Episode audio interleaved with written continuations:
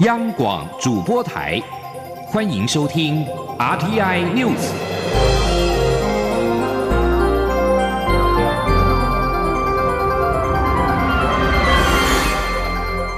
听众朋友您好，欢迎收听这节央广主播台提供给您的 RTI News，我是张顺祥。COVID-19 疫情全球延烧，台湾的防疫成果受到国际肯定。外交部表示，这将成为我国今年推进参与 WHO 世界卫生组织的正面因素。中央流行疫情指挥中心指挥官卫福部长陈时中则强调，台湾第一阶段的防疫段考还不错，但后面还有期末考要继续努力。只要全民互相的团结合作，相信一定能够打赢这一场战役。央广记者。江昭伦的报道：台湾对抗武汉肺炎的防疫作为迅速，陆续受到国际赞扬与肯定。外交部表示，这些有利的因素将有助于我国今年推进参与 WHO 世界卫生组织的推案。外交部欧洲司司长张森说：“我们事实上收到很多一些正面的回馈，包含就是可能大家有注意到，就是大概是昨天吧，那个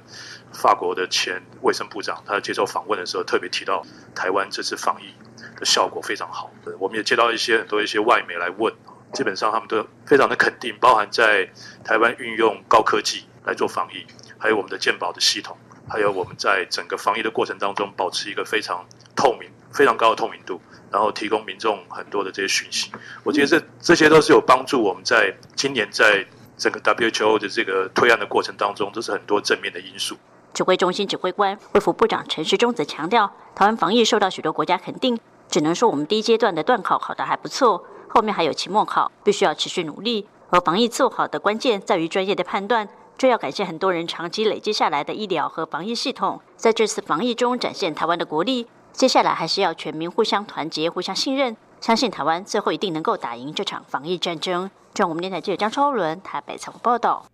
中央流行疫情指挥中心七号表示，我国近日协助邦交国博流。透过视讯技术指导协助裁剪一名美籍疑似的病例，再安排班机将检体送回国内机关署的实验室来检验。检验的结果是阴性，而且已经通知了博流跟美国协助裁剪的星光医院的院长侯胜茂表示，该例子说明台湾的检疫能量获得美国肯定，也证明台湾可以在对抗武汉肺炎上面提供协助。他批评 WHO、WHA 拒绝台湾是错误的决定。COVID-19 疫情肆虐全球，由于法国、德国以及西班牙的确诊病例快速上升，而且发生了数起群聚感染事件，中央流行疫情指挥中心宣布，将这三国的旅游疫情建议升到第二级的警示。外交部也随即将旅游灯号调整为黄灯，呼吁国人评估应否前往。央广记者刘品希的采访报道。中央流行疫情指挥中心七号下午举行记者会表示。法国、德国及西班牙近期因为俗称武汉肺炎的 COVID-19 疫情病例快速上升，而且已经有数起群聚感染的事件发生，评估已经出现隐形社区传播链，基于国人到这三个国家具感染风险，因此即日起提升法国、德国及西班牙的旅游疫情建议到第二级警示，民众前往当地应该加强防护。从这三个国家入境的民众应该落实十四天自主健康管理。此外，外交部也随即将德国的旅游警示调升为黄色，提醒国人应该特别注意旅游安全，并检讨应否前往。指挥中心指挥官陈时中表示，目前亚洲除了中国外的确诊数为七千一百四十六例，欧洲达到七千两百九十例。中东则是四千九百九十五例，显示疫情向各地蔓延。目前指挥中心根据确诊个案数、每十万人的发生率，也就是密集度，还有死亡数、群聚情况等，来研判是否升级旅游疫情建议。陈时中指出，中国、韩国、伊朗、意大利的疫情密集度为六到七，韩国特别高，达到十二。但他认为这并非代表韩国的疫情特别严重，而是因为韩国的裁剪密集度相对较高，抓出比较多轻症的病人，因此死亡率也较低。其他国家则是病情已经进展到严重程度才被确诊。陈时中说。外界相当关心日本的疫情，指挥中心很早之前便已经将日本的旅游疫情建议升到第二级。目前日本疫情的密集度比德法都低，指挥中心会持续关注当地疫情。他说：“媒体有关心说，那日本的情况，好，那大家看到日本，它其实它现在的情况还比它已经早被我们升到第二级了吧？”到现在，它还是比德国、法国、好西班牙这样的一个哈密密集度要来的低，好，它是零点三二，其他德国是零点七七，法国零点九五，好，西班牙零点八零，那日本是零点三二，好，那台湾我们现在到目前今天哈，到昨天没有哈，那我们是四十五个个案数哈，那我们的密密集度是零点一九。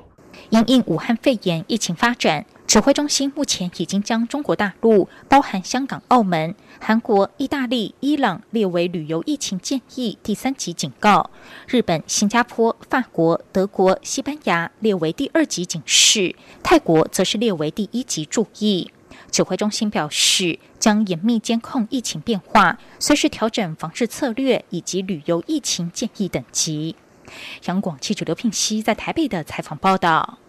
因武汉肺炎社区感染可能扩散，指挥中心七号透露超前部署的剧本，未来将随着疫情的发展，逐步扩大隔离医院跟各县市应变医院的收治量能。将轻重症分流，也规划未来已经没有治疗需要，但等待阳性转阴性的检验结果的个案，将挪移到检验所，避免再次感染的风险。记者江昭伦报道。随着全球武汉肺炎疫情持续升温，许多人仍忧虑国内医疗量能是否真的足够应应随时可能爆发的社区感染。对此，中央流行疫情指挥中心表示，随着疫情发展。已经有好几套剧本做好超前部署的准备。医事司长石崇良透露，目前国内负压隔离病房还是足够，仍有四成的空间可以运用。随着社区个案增加，指挥中心会扩大增加隔离医院数，从一百三十四家逐步增加到两百家，并规划独立专责检疫病房或隔离病房来扩大收治量能。预计可以较现有负压隔离病房扩大两到三倍的收治量能。如果再有更大的医疗需求，就会启动各县市的应变医院，专门收治轻症病人，让轻重症分流。若疫情进一步恶化，还会进一步提升医院效能，考虑将已经没有医疗需求、症状都改善治愈，只是还需要等待阳性转阴性检验结果的确诊个案，集中挪移到检疫所，让医院量能再扩大挪出来。施崇良表示，现阶段检疫所收容的都是较高风险、需要隔离，但检疫呈现阴性的个案。指挥中心也持续更新检疫所设备，同时也与台北市联合医院合作开发一套系统，可以针对检疫所的住民进行健康监测与管理。未来该系统将扩大到所有集中检疫场所。指挥中心指挥官卫副部长陈时中强调，这样的规划目的是让没有问题的个案可以移到干净的空间，避免再次感染的风险。陈时中说：“好，你等到我觉得康而为才分流得了嘛。”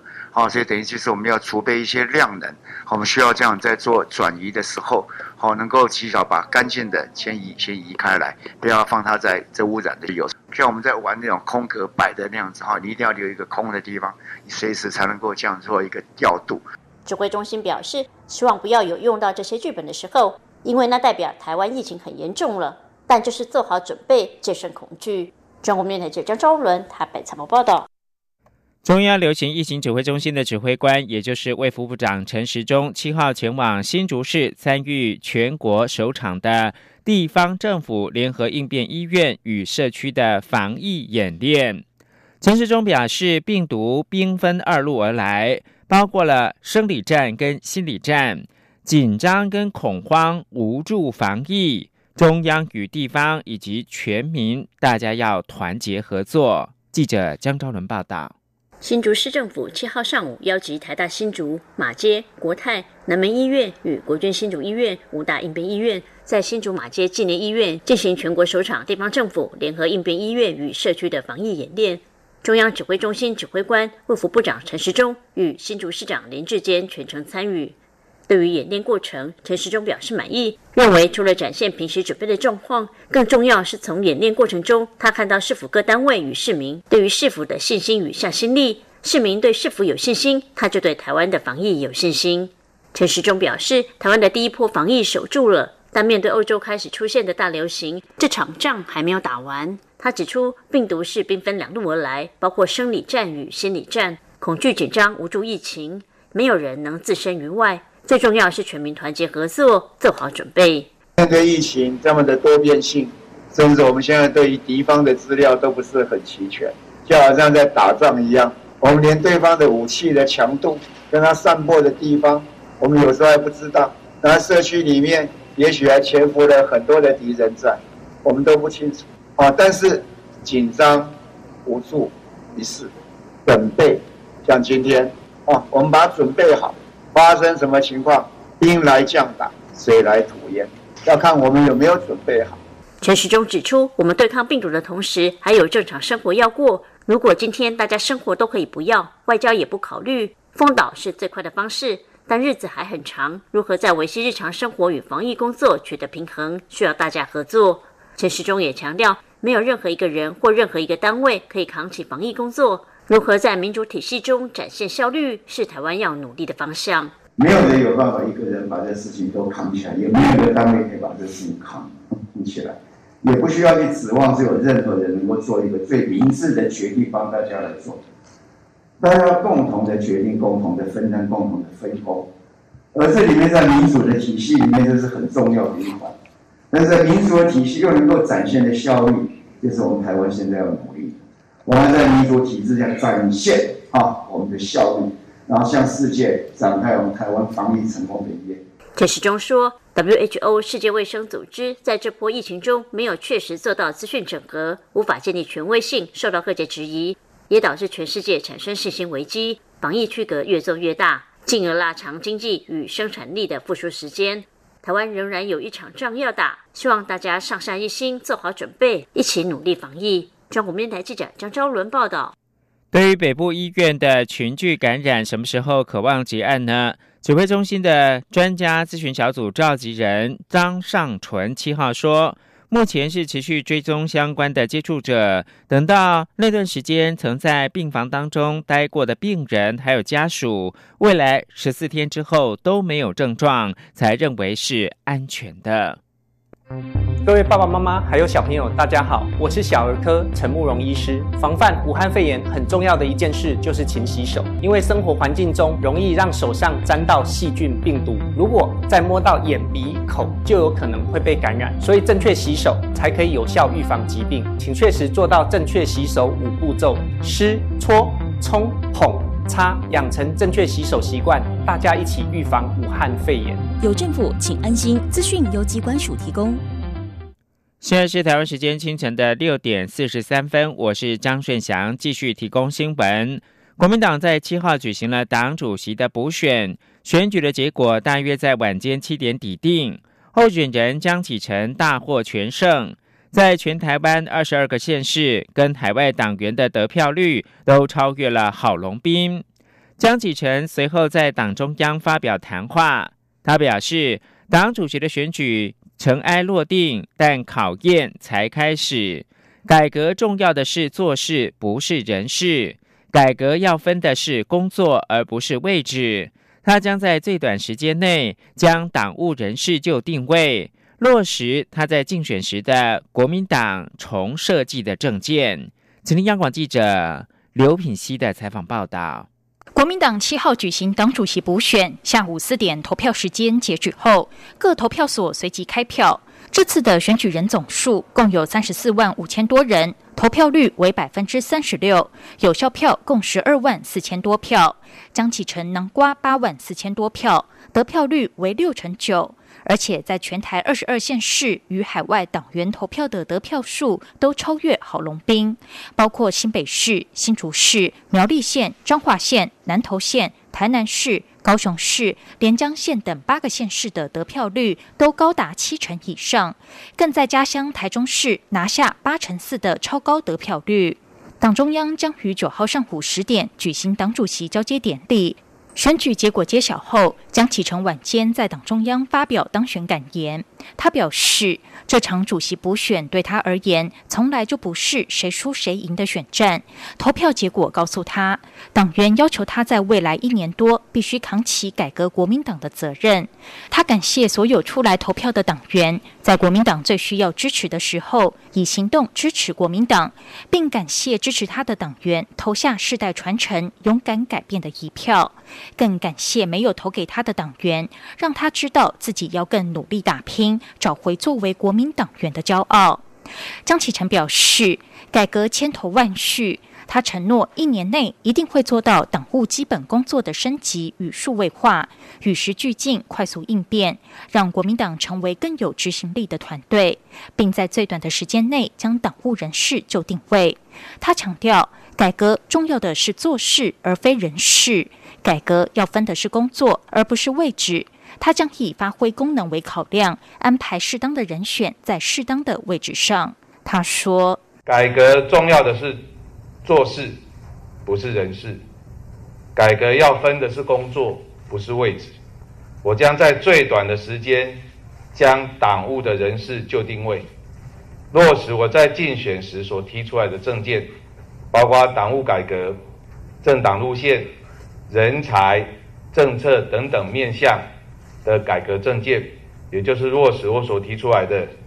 KMT redesign 国民党重设计的政见。张启成指出，他也将时刻谨记国父孙中山以三民主义为核心的创党理念，成为落实民主、接地气、捍卫中华民国、振兴中华民族的政党。未来，他也会加强深耕地方的工作，与地方县市首长、县市议会一起并肩作战，由下而上落实改革。所以，他将推动国民党组织改革，从轻地方重中央的倒梯形，转变成重地方轻中央的金字塔形，加强地方布局。他强调，他身为现任立委，当选党主席就是国民党内造化的开始。内造化是一个方向，不必然每个职位都必须要由具备公职的人担任，而是精神上必须跟民意贴近，快速回应基层的期待。央广记者刘品熙在台北的采访报道，而败选的郝龙斌则是发表声明表示，恭喜江启臣胜选。未来一年多的时间里，江启臣的责任重大，希望江启臣能够顺利实践改革的承诺，展现新的气象，把国民党带往正确的道路，重建基层党员的信心。民进党也恭贺立委江启臣当选了国民党主席。期待并祝福江启臣开创新局。江启臣则到民进党脸书留言表示感谢，因为疫情还没有平息，国民党会站在专业角度提出建议，共同为防疫努力。此外，国民党七号还举行了中常委的改选，一共有四十八个人角逐三十二席，十七名现任中常委只有一个人没有连任成功。另外十六名的新常委角逐胜出，而多位明代也都当选了。中国跟日本的关系时相举语，但在武汉肺炎疫情的肆虐之下，却拉近了彼此关系。日本先前的暖意深远，令中国铭记在心，并在日本疫情恶化的时候投桃报李。不过，专家表示。中日目前的友好关系，只是长期冻土的部分解冻，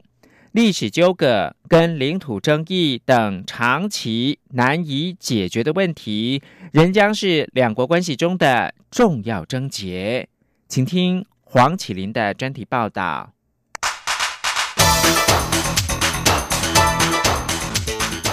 专题报道。中国在去年十二月爆发二零一九年冠状病毒疾病疫情，情势迅速恶化，医疗物资出现严重短缺。日本适时送来上百万个口罩、护目镜、防护衣等物资，并写上“山川异域，风月同天”等中国诗句，让中国官方和民间都倍感温暖。日本专机运送数千件防护衣到武汉的新闻，在微博上的浏览量超过一亿七千万次。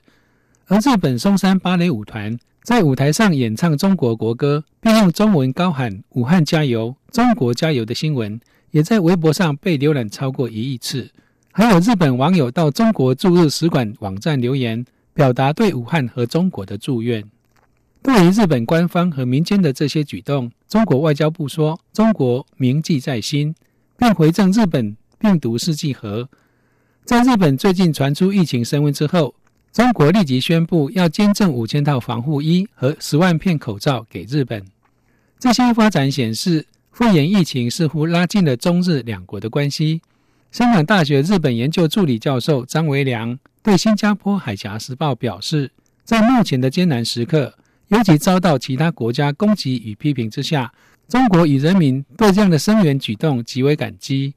而由于日本人口密集，又与中国经济往来密切，控制疫情威胁也符合日本的国家利益。中日因为二战时期的侵略跟慰安妇等历史纠葛、东海领土争议等因素，两国关系数十年来一直不和睦。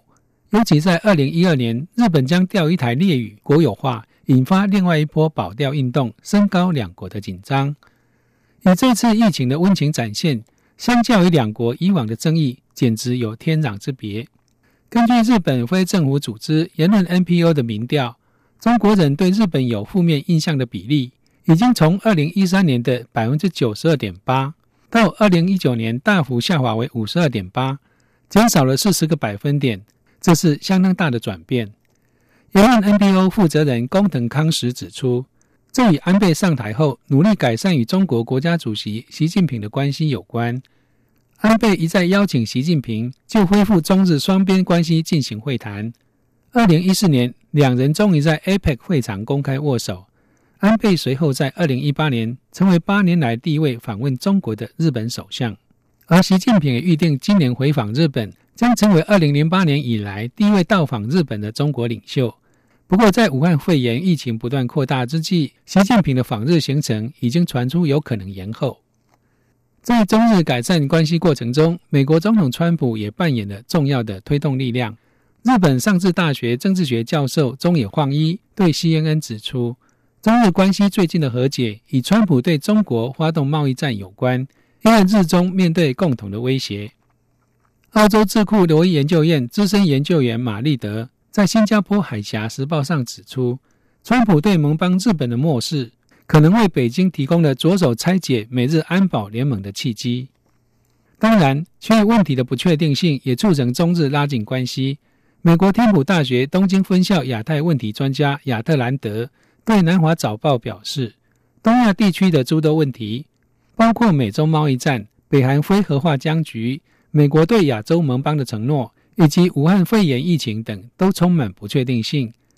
在此种情形下，中日关系可能因为防控疫情的密切合作而受惠。美国天普大学东京分校亚洲研究主任金斯顿在接受 CNN 访问的时候表示，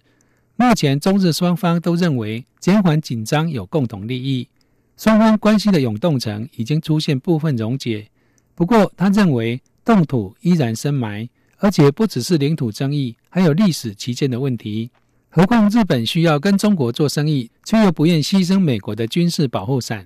同时，日本也在亚洲地区缔结盟友，以对抗不断壮大的中国。中日之间的问题固然千头万绪，但较诸以往，两国关系的确在逐步改善之中。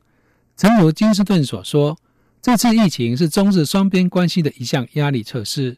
他们以诱发焦虑的疫情来扭转彼此的关系，加上中国诗句，又让人们听见内心良善部分的声音，这是非常明智的举动。以上专题是由编译黄启林撰稿播报，谢谢收听。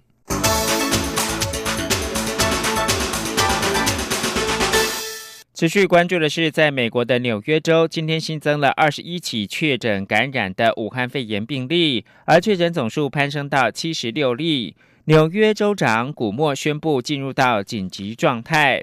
而《华尔街日报》报道，尽管美国联邦政府已经增加二零一九年冠状病毒疾病 （COVID-19） 俗称武汉肺炎的检验试剂组的供应量，但疫情最严重的一些地方。抱怨当地的检验试剂组没有办法达到所需的数量。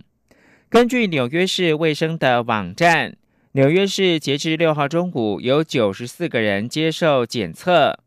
官员指称，有近两千八百人正在隔离当中。纽约市一天必须要筛检数百人。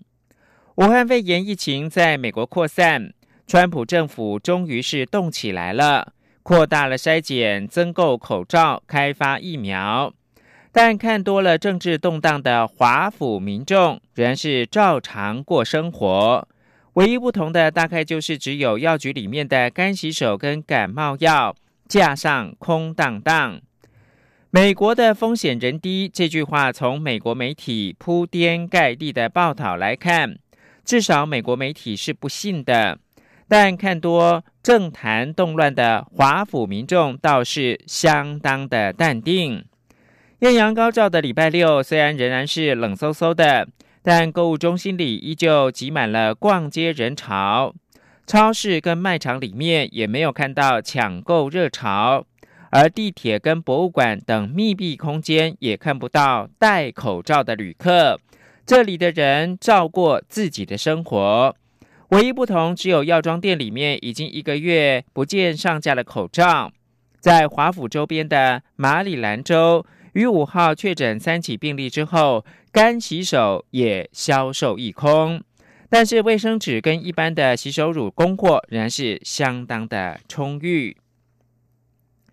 接着把焦点关注到是欧洲，二零一九冠状病毒 （COVID-19） 俗称武汉肺炎的疫情持续的扩大，意大利境内七号新增了三十六个人死亡，死亡人数攀升到二百三十三人。新增确诊的人数是一千二百四十七人，创下了单日新增确诊的新高。累计的确诊增到了五千八百八十三例，而意大利已经成为中国以外感染武汉肺炎不治人数最多的国家，而且确诊感染人数高居全球第三，仅次于中国跟韩国。而在法国。卫生部七号宣布，又有五个人感染后不治，使得法国境内死亡人数增加到十六人，而确诊感染则是新增了三百三十六例，总数攀升到九百四十九例。世界卫生组织七号统计，全球各地二零一九冠状病毒的感染病例超过了十万例，扩散九十四国，其中欧洲快速蔓延。